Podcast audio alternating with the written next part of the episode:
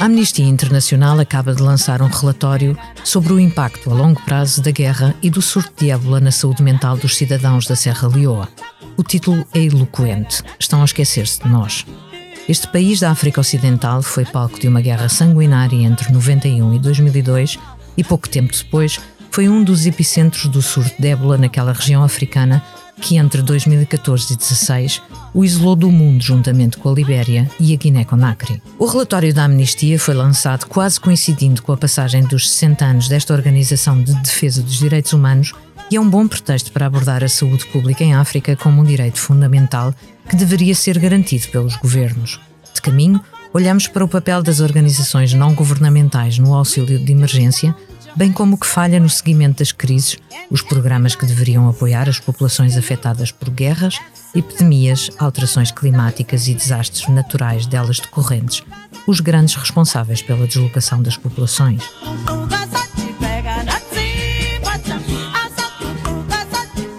Bem-vindo ao episódio número 18 do África Agora, o podcast da secção de internacional do Expresso dedicada à África. Para nos falar sobre o presente e o futuro da advocacia dos direitos humanos, o nosso convidado de hoje em estúdio é Pedro Neto. Bom dia, Pedro. Muito bom dia. Diretor executivo em Portugal desde 2016 da Amnistia Internacional, é arqueólogo de formação, tem mestrado em Gestão e Administração Pública e é doutorando em Políticas Públicas. Foi professor e treinador de futebol e estar no terreno é o que o mais anima. Eu sou a Cristina Pérez, edição multimédia de João Luís Amorim estamos a gravar na manhã de 7 de junho de 2021. São 11 horas em Lisboa. Obrigada, Pedro, por estar aqui connosco hoje. A guerra que a Serra Leoa viveu uh, teve contornos particulares de sadismo e ainda atordoado o país teve de responder a um seríssimo surto de ébola regional. Uh, não se sai ileso deste tipo de violência, em particular quando se sobrevive. O que é que de mais revelador apurou a equipa da Amnistia Internacional? Sim, eh, Serra Leoa viveu anos e anos de trauma. Uh, e os civis não ficaram de fora em nenhum destes momentos, como dizem as regras da guerra. Uh, este país uh, foram recrutadas crianças, houve muitas crianças soldado na guerra civil, houve civis que foram torturados, amputados até. Temos relatos nas múltiplas entrevistas que fizemos no terreno de mulheres que, cujos membros foram amputados. Há um, há um relato uh, chocante e fortíssimo de uma senhora que disse que os rebeldes pegaram nela, deitaram-na, cortaram-lhe um braço, amputaram-lhe um braço e ela perguntou porque é que me estão a fazer isso uh, e disseram para ela estar calada, porque senão matavam-na. E ela diz em desespero: Por Deus, não me matem. E eles disseram aqui: o Deus somos nós. E portanto há aqui uma crueldade uh, rebuscadíssima e esta é uma de muitas histórias que recolhemos. E depois o ébola, a seguir à guerra civil, está o país ainda a reconstruir-se, uh, as feridas não sararam, não houve trabalho de reconciliação naquele país feito. Uh, há aqui também muitos interesses económicos ou financeiros. Aliás, o próprio cinema trabalhou com alguns filmes a questão dos diamantes, entre, entre outros, do que foi uh, o pesadelo que se viveu na Serra Leoa e, e, e na cidade capital, inclusivamente.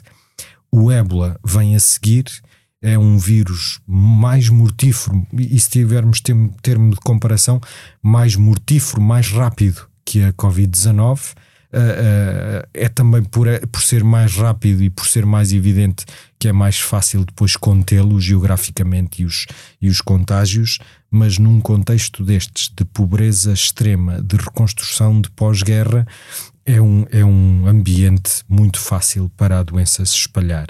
E houve pessoas que, ainda não refeitas das perdas que viveram, quer de familiares, quer daquilo que viveram e testemunharam durante a guerra, a seguir vem o ébola, que ainda destrói mais um sistema de saúde e um sistema um, comunitário com todas as suas fragilidades e pesa ainda mais sobre isso. A falta de respostas em, em termos de políticas públicas é aquilo que este relatório tem por objetivo avisar e alertar para trazer um assunto que não pode ser esquecido.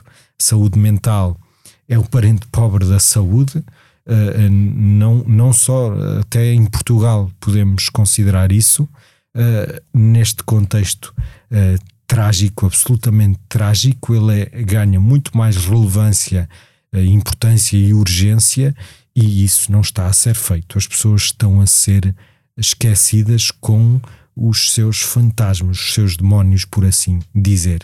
E há aqui tragédias que foram vividas e que tem que se fazer o luto sobre elas, pessoas que ficaram marcadas psicologicamente, mentalmente e também fisicamente por tudo aquilo que viveram e ao que sobreviveram, e o relatório tenta trazer isso para a luz do dia, para que seja uh, falado, referido e que uh, haja políticas e haja orçamento para uh, endereçarmos e olharmos para estes problemas. Hum. A saúde mental é o parente pobre e podemos muito bem, como, como fez, comparar com o Ocidente e, acima de tudo, é uma grande hipoteca do futuro. Ou seja, é, não é uma ferida que se vê, mas é muito incapacitante em muitas situações e estigmatizante. Um, a pobreza e as culturas locais uh, podem dificultar a ação de, de, e a penetração e a eficácia de, de técnicos de, de saúde mental assim existam ou, ou, ou, simplesmente as pessoas ficam entregues a explicações uh, do passado, magias, ou seja, a sobrevivência em si é também um problema. Nós percebemos isso no terreno. Uh, por um lado, a saúde mental, os psiquiatras não são ainda levados uh, muito a sério naquele contexto, naquele, e infelizmente em muitos outros, mais uma vez, e o, não há sequer no orçamento da saúde do governo, não há sequer essa contemplação às questões da saúde mental. O apoio que as pessoas têm hoje uh, uh, pode-se resumir à partilha entre sobreviventes, à partilha do que foram, que foi aquilo que viveu. Mas são pessoas doentes a apoiarem pessoas doentes. Ora, isto não, não tem um caminho visível além da partilha e, e, do perceberem que não estão sozinhas. Uh, mas é preciso muito mais do que isso. E como, e como disse Cristina, isto hipoteca o futuro. A doença mental é uma doença tão incapacitante ou mais que muitas outras e hipoteca tudo aquilo que é o funcionamento de, da sociedade, desde a educação ao desenvolvimento económico até ao próprio sistema da saúde muitos médicos uh, uh, com o ébola acabaram por não sobreviver, o que eh, debilitou ainda mais, peço perdão, a questão das, da, da, do acesso à saúde. Uh, e ao lidarem com estes traumas e com este sistema de saúde já de si debilitado, um, a sua implementação no terreno é ainda mais difícil, quer nas zonas urbanas, quer nos meios rurais e mais distantes. Uhum. Pedro, uma questão que eu, que eu acho sempre muito interessante é uh, o, o contacto das organizações não governamentais umas com as outras, uh, cada uma com, com, o seu mandato. Há muitas críticas à maneira como as, as, ONGs da saúde, que intervêm principalmente em, em, cenários de urgência, não é? de, de emergência, a maneira como o fazem, ou seja, uh, o medo que pode suscitar aqueles fatos de proteção do ébola, um, o compromisso dos enterros, que, que, são obviamente cerimónias muito importantes para as sociedades africanas e não só. Um, portanto, assim como se fosse uma espécie de uma importação de uma fórmula que é uma espécie de trator a passar por cima de, de, de hábitos, de culturas e etc. Na verdade, a importância da, da, ligação à comunidade e de tentar fazer como eles é, é fundamental. Quero comentar um pouco, ou seja, pergunto-me se o respeito pelos direitos humanos é ainda um, uma miragem mais longínqua para a maioria de, das pessoas que estão nestas comunidades rurais, digamos Sim, assim. é um, é um tema muito, muito complexo. Há, há vários tipos de ONGs e, os, e, o tipo de intervenção que as mesmas têm também é diferente e em tempos diferentes. Há, há ONGs, muitas ligadas à saúde, que atuam em contextos de emergência humanitária, em contextos de guerra, de catástrofe natural ou, ou sanitária, uh, e há depois também outras que estão no terreno, uh, quer antes, quer depois, e em contexto de desenvolvimento, são chamadas ONGDs, as Organizações Não Governamentais para o Desenvolvimento. Um, muitas vezes há aqui uma falta de tempo e uma falta de meios também e uma falta de recursos humanos uh, do terreno e de pessoas que possam fazer a ligação ao terreno e às comunidades. Uh, e, portanto, muitas vezes estes contextos de emergência é uma instalação rápida para começar a operar e depois também é uma saída rápida. Hum. E isso não ajuda neste contexto tão trágico a que haja processos de luto para as pessoas que estamos a tentar ou que estas ONGs estão a tentar salvar. Porque eu acredito que não haja qualquer ponta de maldade neste tipo de na intenção deste tipo de intervenção, mas ou por falta de meios, ou por falta de recursos, ou por falta de tempo dada a situação de emergência, falta aqui um elo de ligação à comunidade. E uh, é preciso também ter isso em conta, até porque em termos logísticos e de recursos isso, isso não traz grande acrescento de despesa. E, portanto, uh, bem pelo contrário, se olharmos para isso como um investimento, podemos, nesse trabalho de, de, de política pública, uh, poupar a seguir se fizermos esse pequeno gasto uh, antes, durante o contexto de emergência, para o elo de ligação e para esse trabalho uh, um, de ligação comunitária. Neste contexto, isso assume particular importância porque é um contexto de luto. Uhum. Uh, nós é para nós é fácil calçar esses sapatos porque estamos a sair de um tempo em que tivemos muitos funerais e eh, também em Portugal e pela Europa fora com absolutas restrições à presença de pessoas nessas últimas homenagens. E, e, e isso também para nós dificultou o luto de, daqueles que sobreviveram e que perderam familiares e, e pessoas amigas. E portanto creio que hoje é fácil para quem nos está a ouvir perceber esta dinâmica e a importância desta dinâmica comunitária de que um, há, um, há um modo de fazer uh, que é matemático, que é programável e é planeável, mas depois falta aqui o contexto de vida, uhum. o contexto de cultura e o contexto de comunidade. A questão de sermos seres humanos e, e lá está há os direitos civis, os direitos políticos, há os direitos sociais, económicos e culturais. O social e o cultural tem que ser aqui muito tido em conta, até porque creio que essa será a resposta para muitos dos desentendimentos que neste tempo de polarização nós vivemos não posso estar mais de acordo consigo. Uh, Pergunto-lhe se este relatório da amnistia é uma forma de relançar a atenção sobre crises profundas do passado, ou seja, nós de, ouvimos oficialmente os órgãos de comunicação social fecharem as guerras, fecharem as crises, mas todo o trabalho de recuperação normalmente sai dos holofotes. De... Oxalá, oxalá que sim. Uh, e, e, a Cristina como profissional de jornalismo, há de sentir também esta angústia, como eu. Nós vivemos hum. num tempo de soundbites, de clickbites. Uh, e que uma crise hoje, amanhã, se aparece outra, essa outra é falada e esta é esquecida, e além da manhã, assim sucessivamente. No dia em que estamos a gravar, nós vimos isso mesmo nas últimas semanas, uh, desde uh, o conflito em Israel e Palestina ao, ao, aos migrantes em Ceuta. Uh, ah, um, houve aqui uma série de assuntos que se sobrepuseram uns aos outros e que uns mataram os outros. Mas não sabemos de facto se as questões estão, são resolvidas. Quer dizer, sabemos, de facto sabemos que não estão resolvidas estas. E esta aqui é mais um exemplo. Este, estes relatórios que vamos fazendo obedecem também a um, a princípios pelos quais nós priorizamos o nosso trabalho. Infelizmente, não conseguimos estar em todo o mundo uh, em cima de todos os acontecimentos e priorizamos. E, este, e temos por isso um, um plano estratégico, um plano operacional que tem que ser flexível, porque também tem que reservar tempo para o trabalho reativo, para crises que acontecem e que não conseguimos planear quando estamos a fazer o nosso trabalho de planeamento.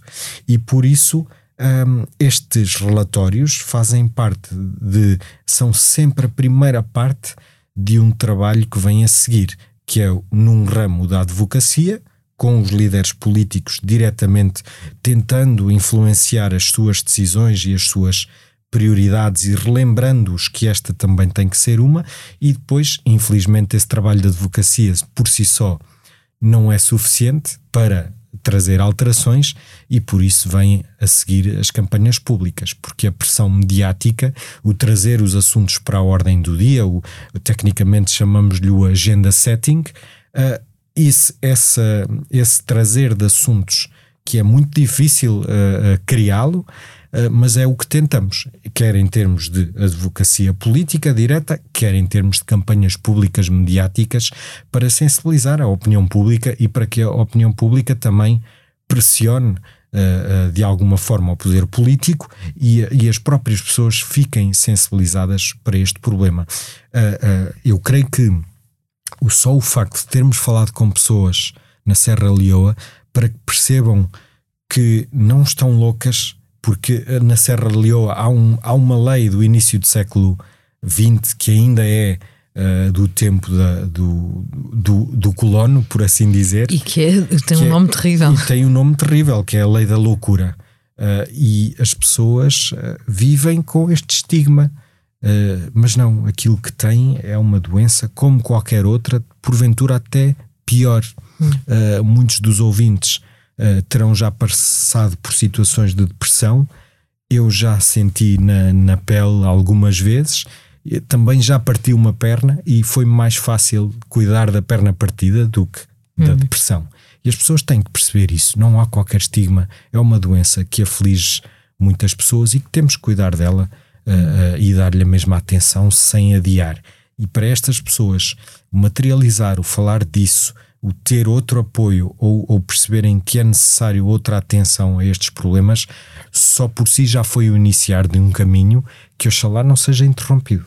Hum, Pedro falou aí de uma coisa que é terrível, que é precisamente nós passarmos ou, só reconhecermos realmente uh, quando passamos por situações semelhantes, uh, não tanto a perna, mas os funerais uh, Covid. Que tipo de balanço pode fazer dos 60 anos da Amnistia Internacional? Há, há problemas novos, há questões, há, ou, de toda maneira, problemas antigos, métodos, métodos novos.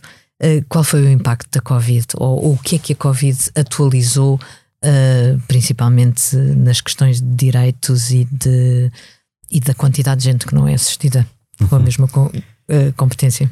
Sim, estes, os 60 anos são. Nós temos que os celebrar. E temos que os celebrar para olharmos para as vitórias, porque também muitas vezes temos essa, essa questão. Uh, olhando para o futebol, muitas vezes os treinadores quase não festejam os golos porque já estão a pensar na jogada seguinte e no que é que têm que fazer a seguir. Muitas vezes vivemos estes 60 anos também assim não festejamos, não celebramos uma vitória de direitos humanos porque já estamos a, é olhar para um problema que acontece ao lado, a um desafio de direitos humanos. Mas é preciso celebrarmos, porque a, celebra, a celebração, olharmos para aquilo que é a evolução, as vitórias em direitos humanos, dão-nos força e energia para continuar uh, pelo tempo que for necessário mais.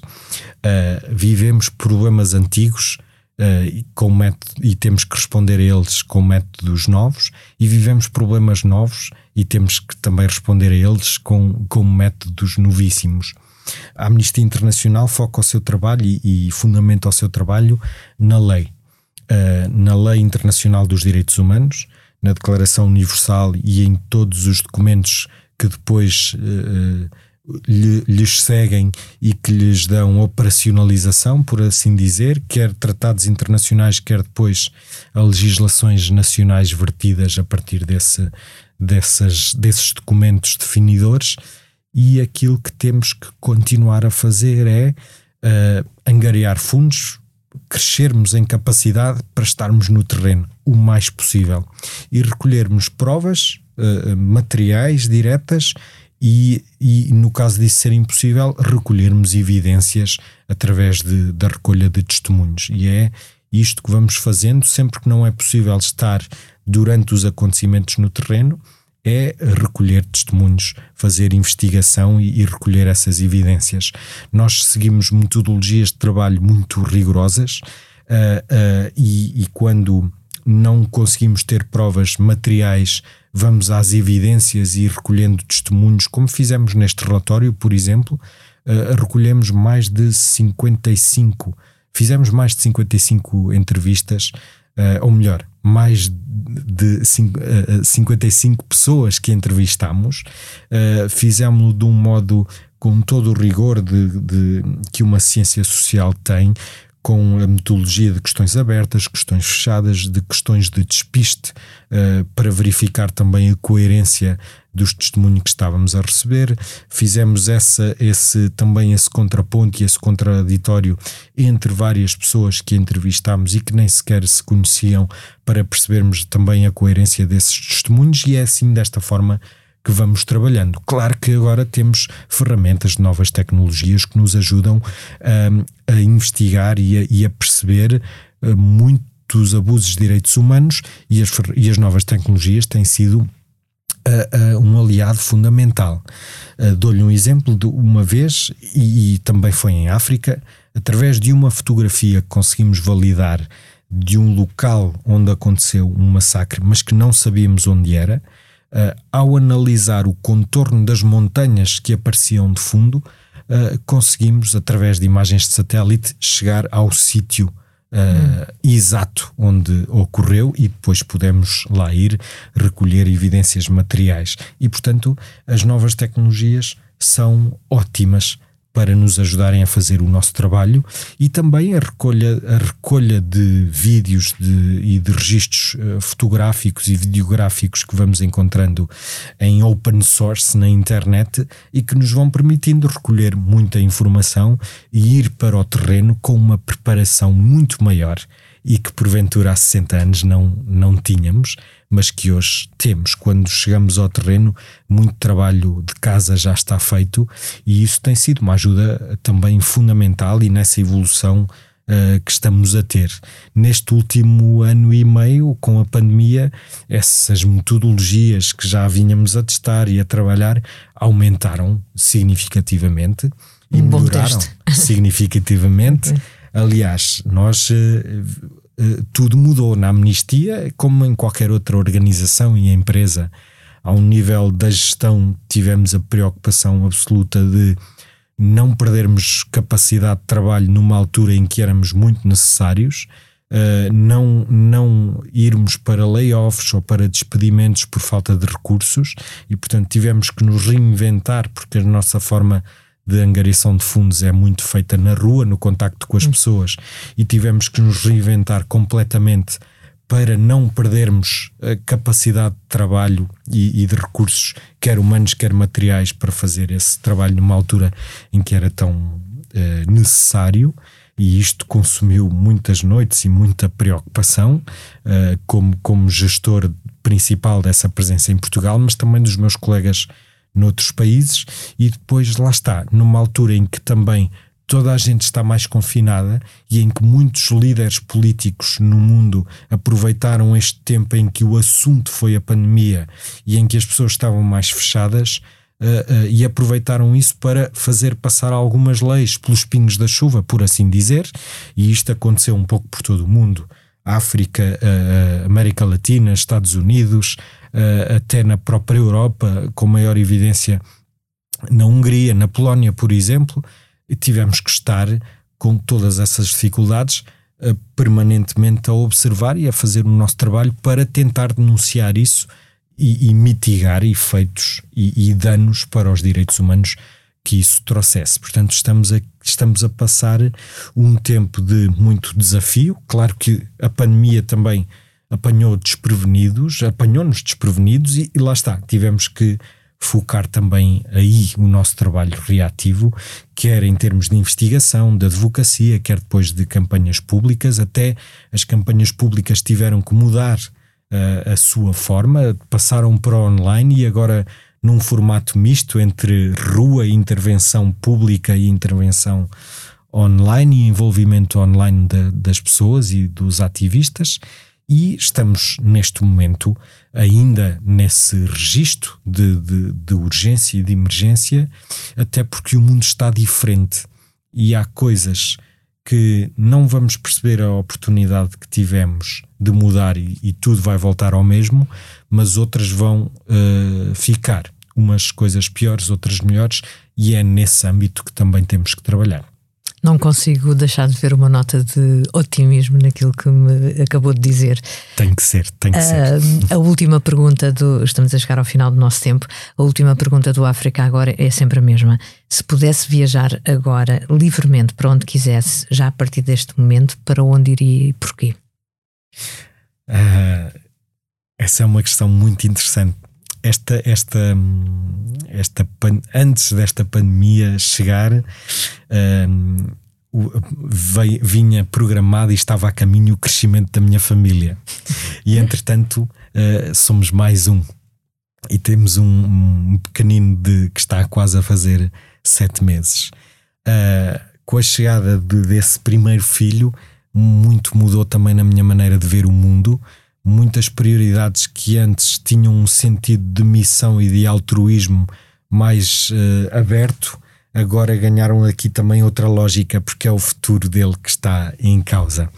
Eu, eu não, não lhe sei dizer para onde é que iria, porque um dos meus maiores anseios é o muito que tenho para ensinar e para lhe mostrar do quão maravilhoso este mundo é e do quão maravilhosas as pessoas são no seu âmago, e portanto uh, uh, não sei para onde iria, mas gostaria muito de, de voltar também à África, aos sítios por onde já andei, para lhe mostrar também as pessoas mais corajosas que já conheci e que vieram mesmo destes contextos de guerra, onde perderam tudo e onde não sabem o que é o rancor ou, ou, ou o mau pensamento, mas que olhando para as suas fragilidades e para a sua pobreza em termos materiais, que é tão grande, tem toda a vontade e otimismo para reconstruir a vida e reconstruir o seu país. Portanto, provavelmente se não tivesse qualquer restrição,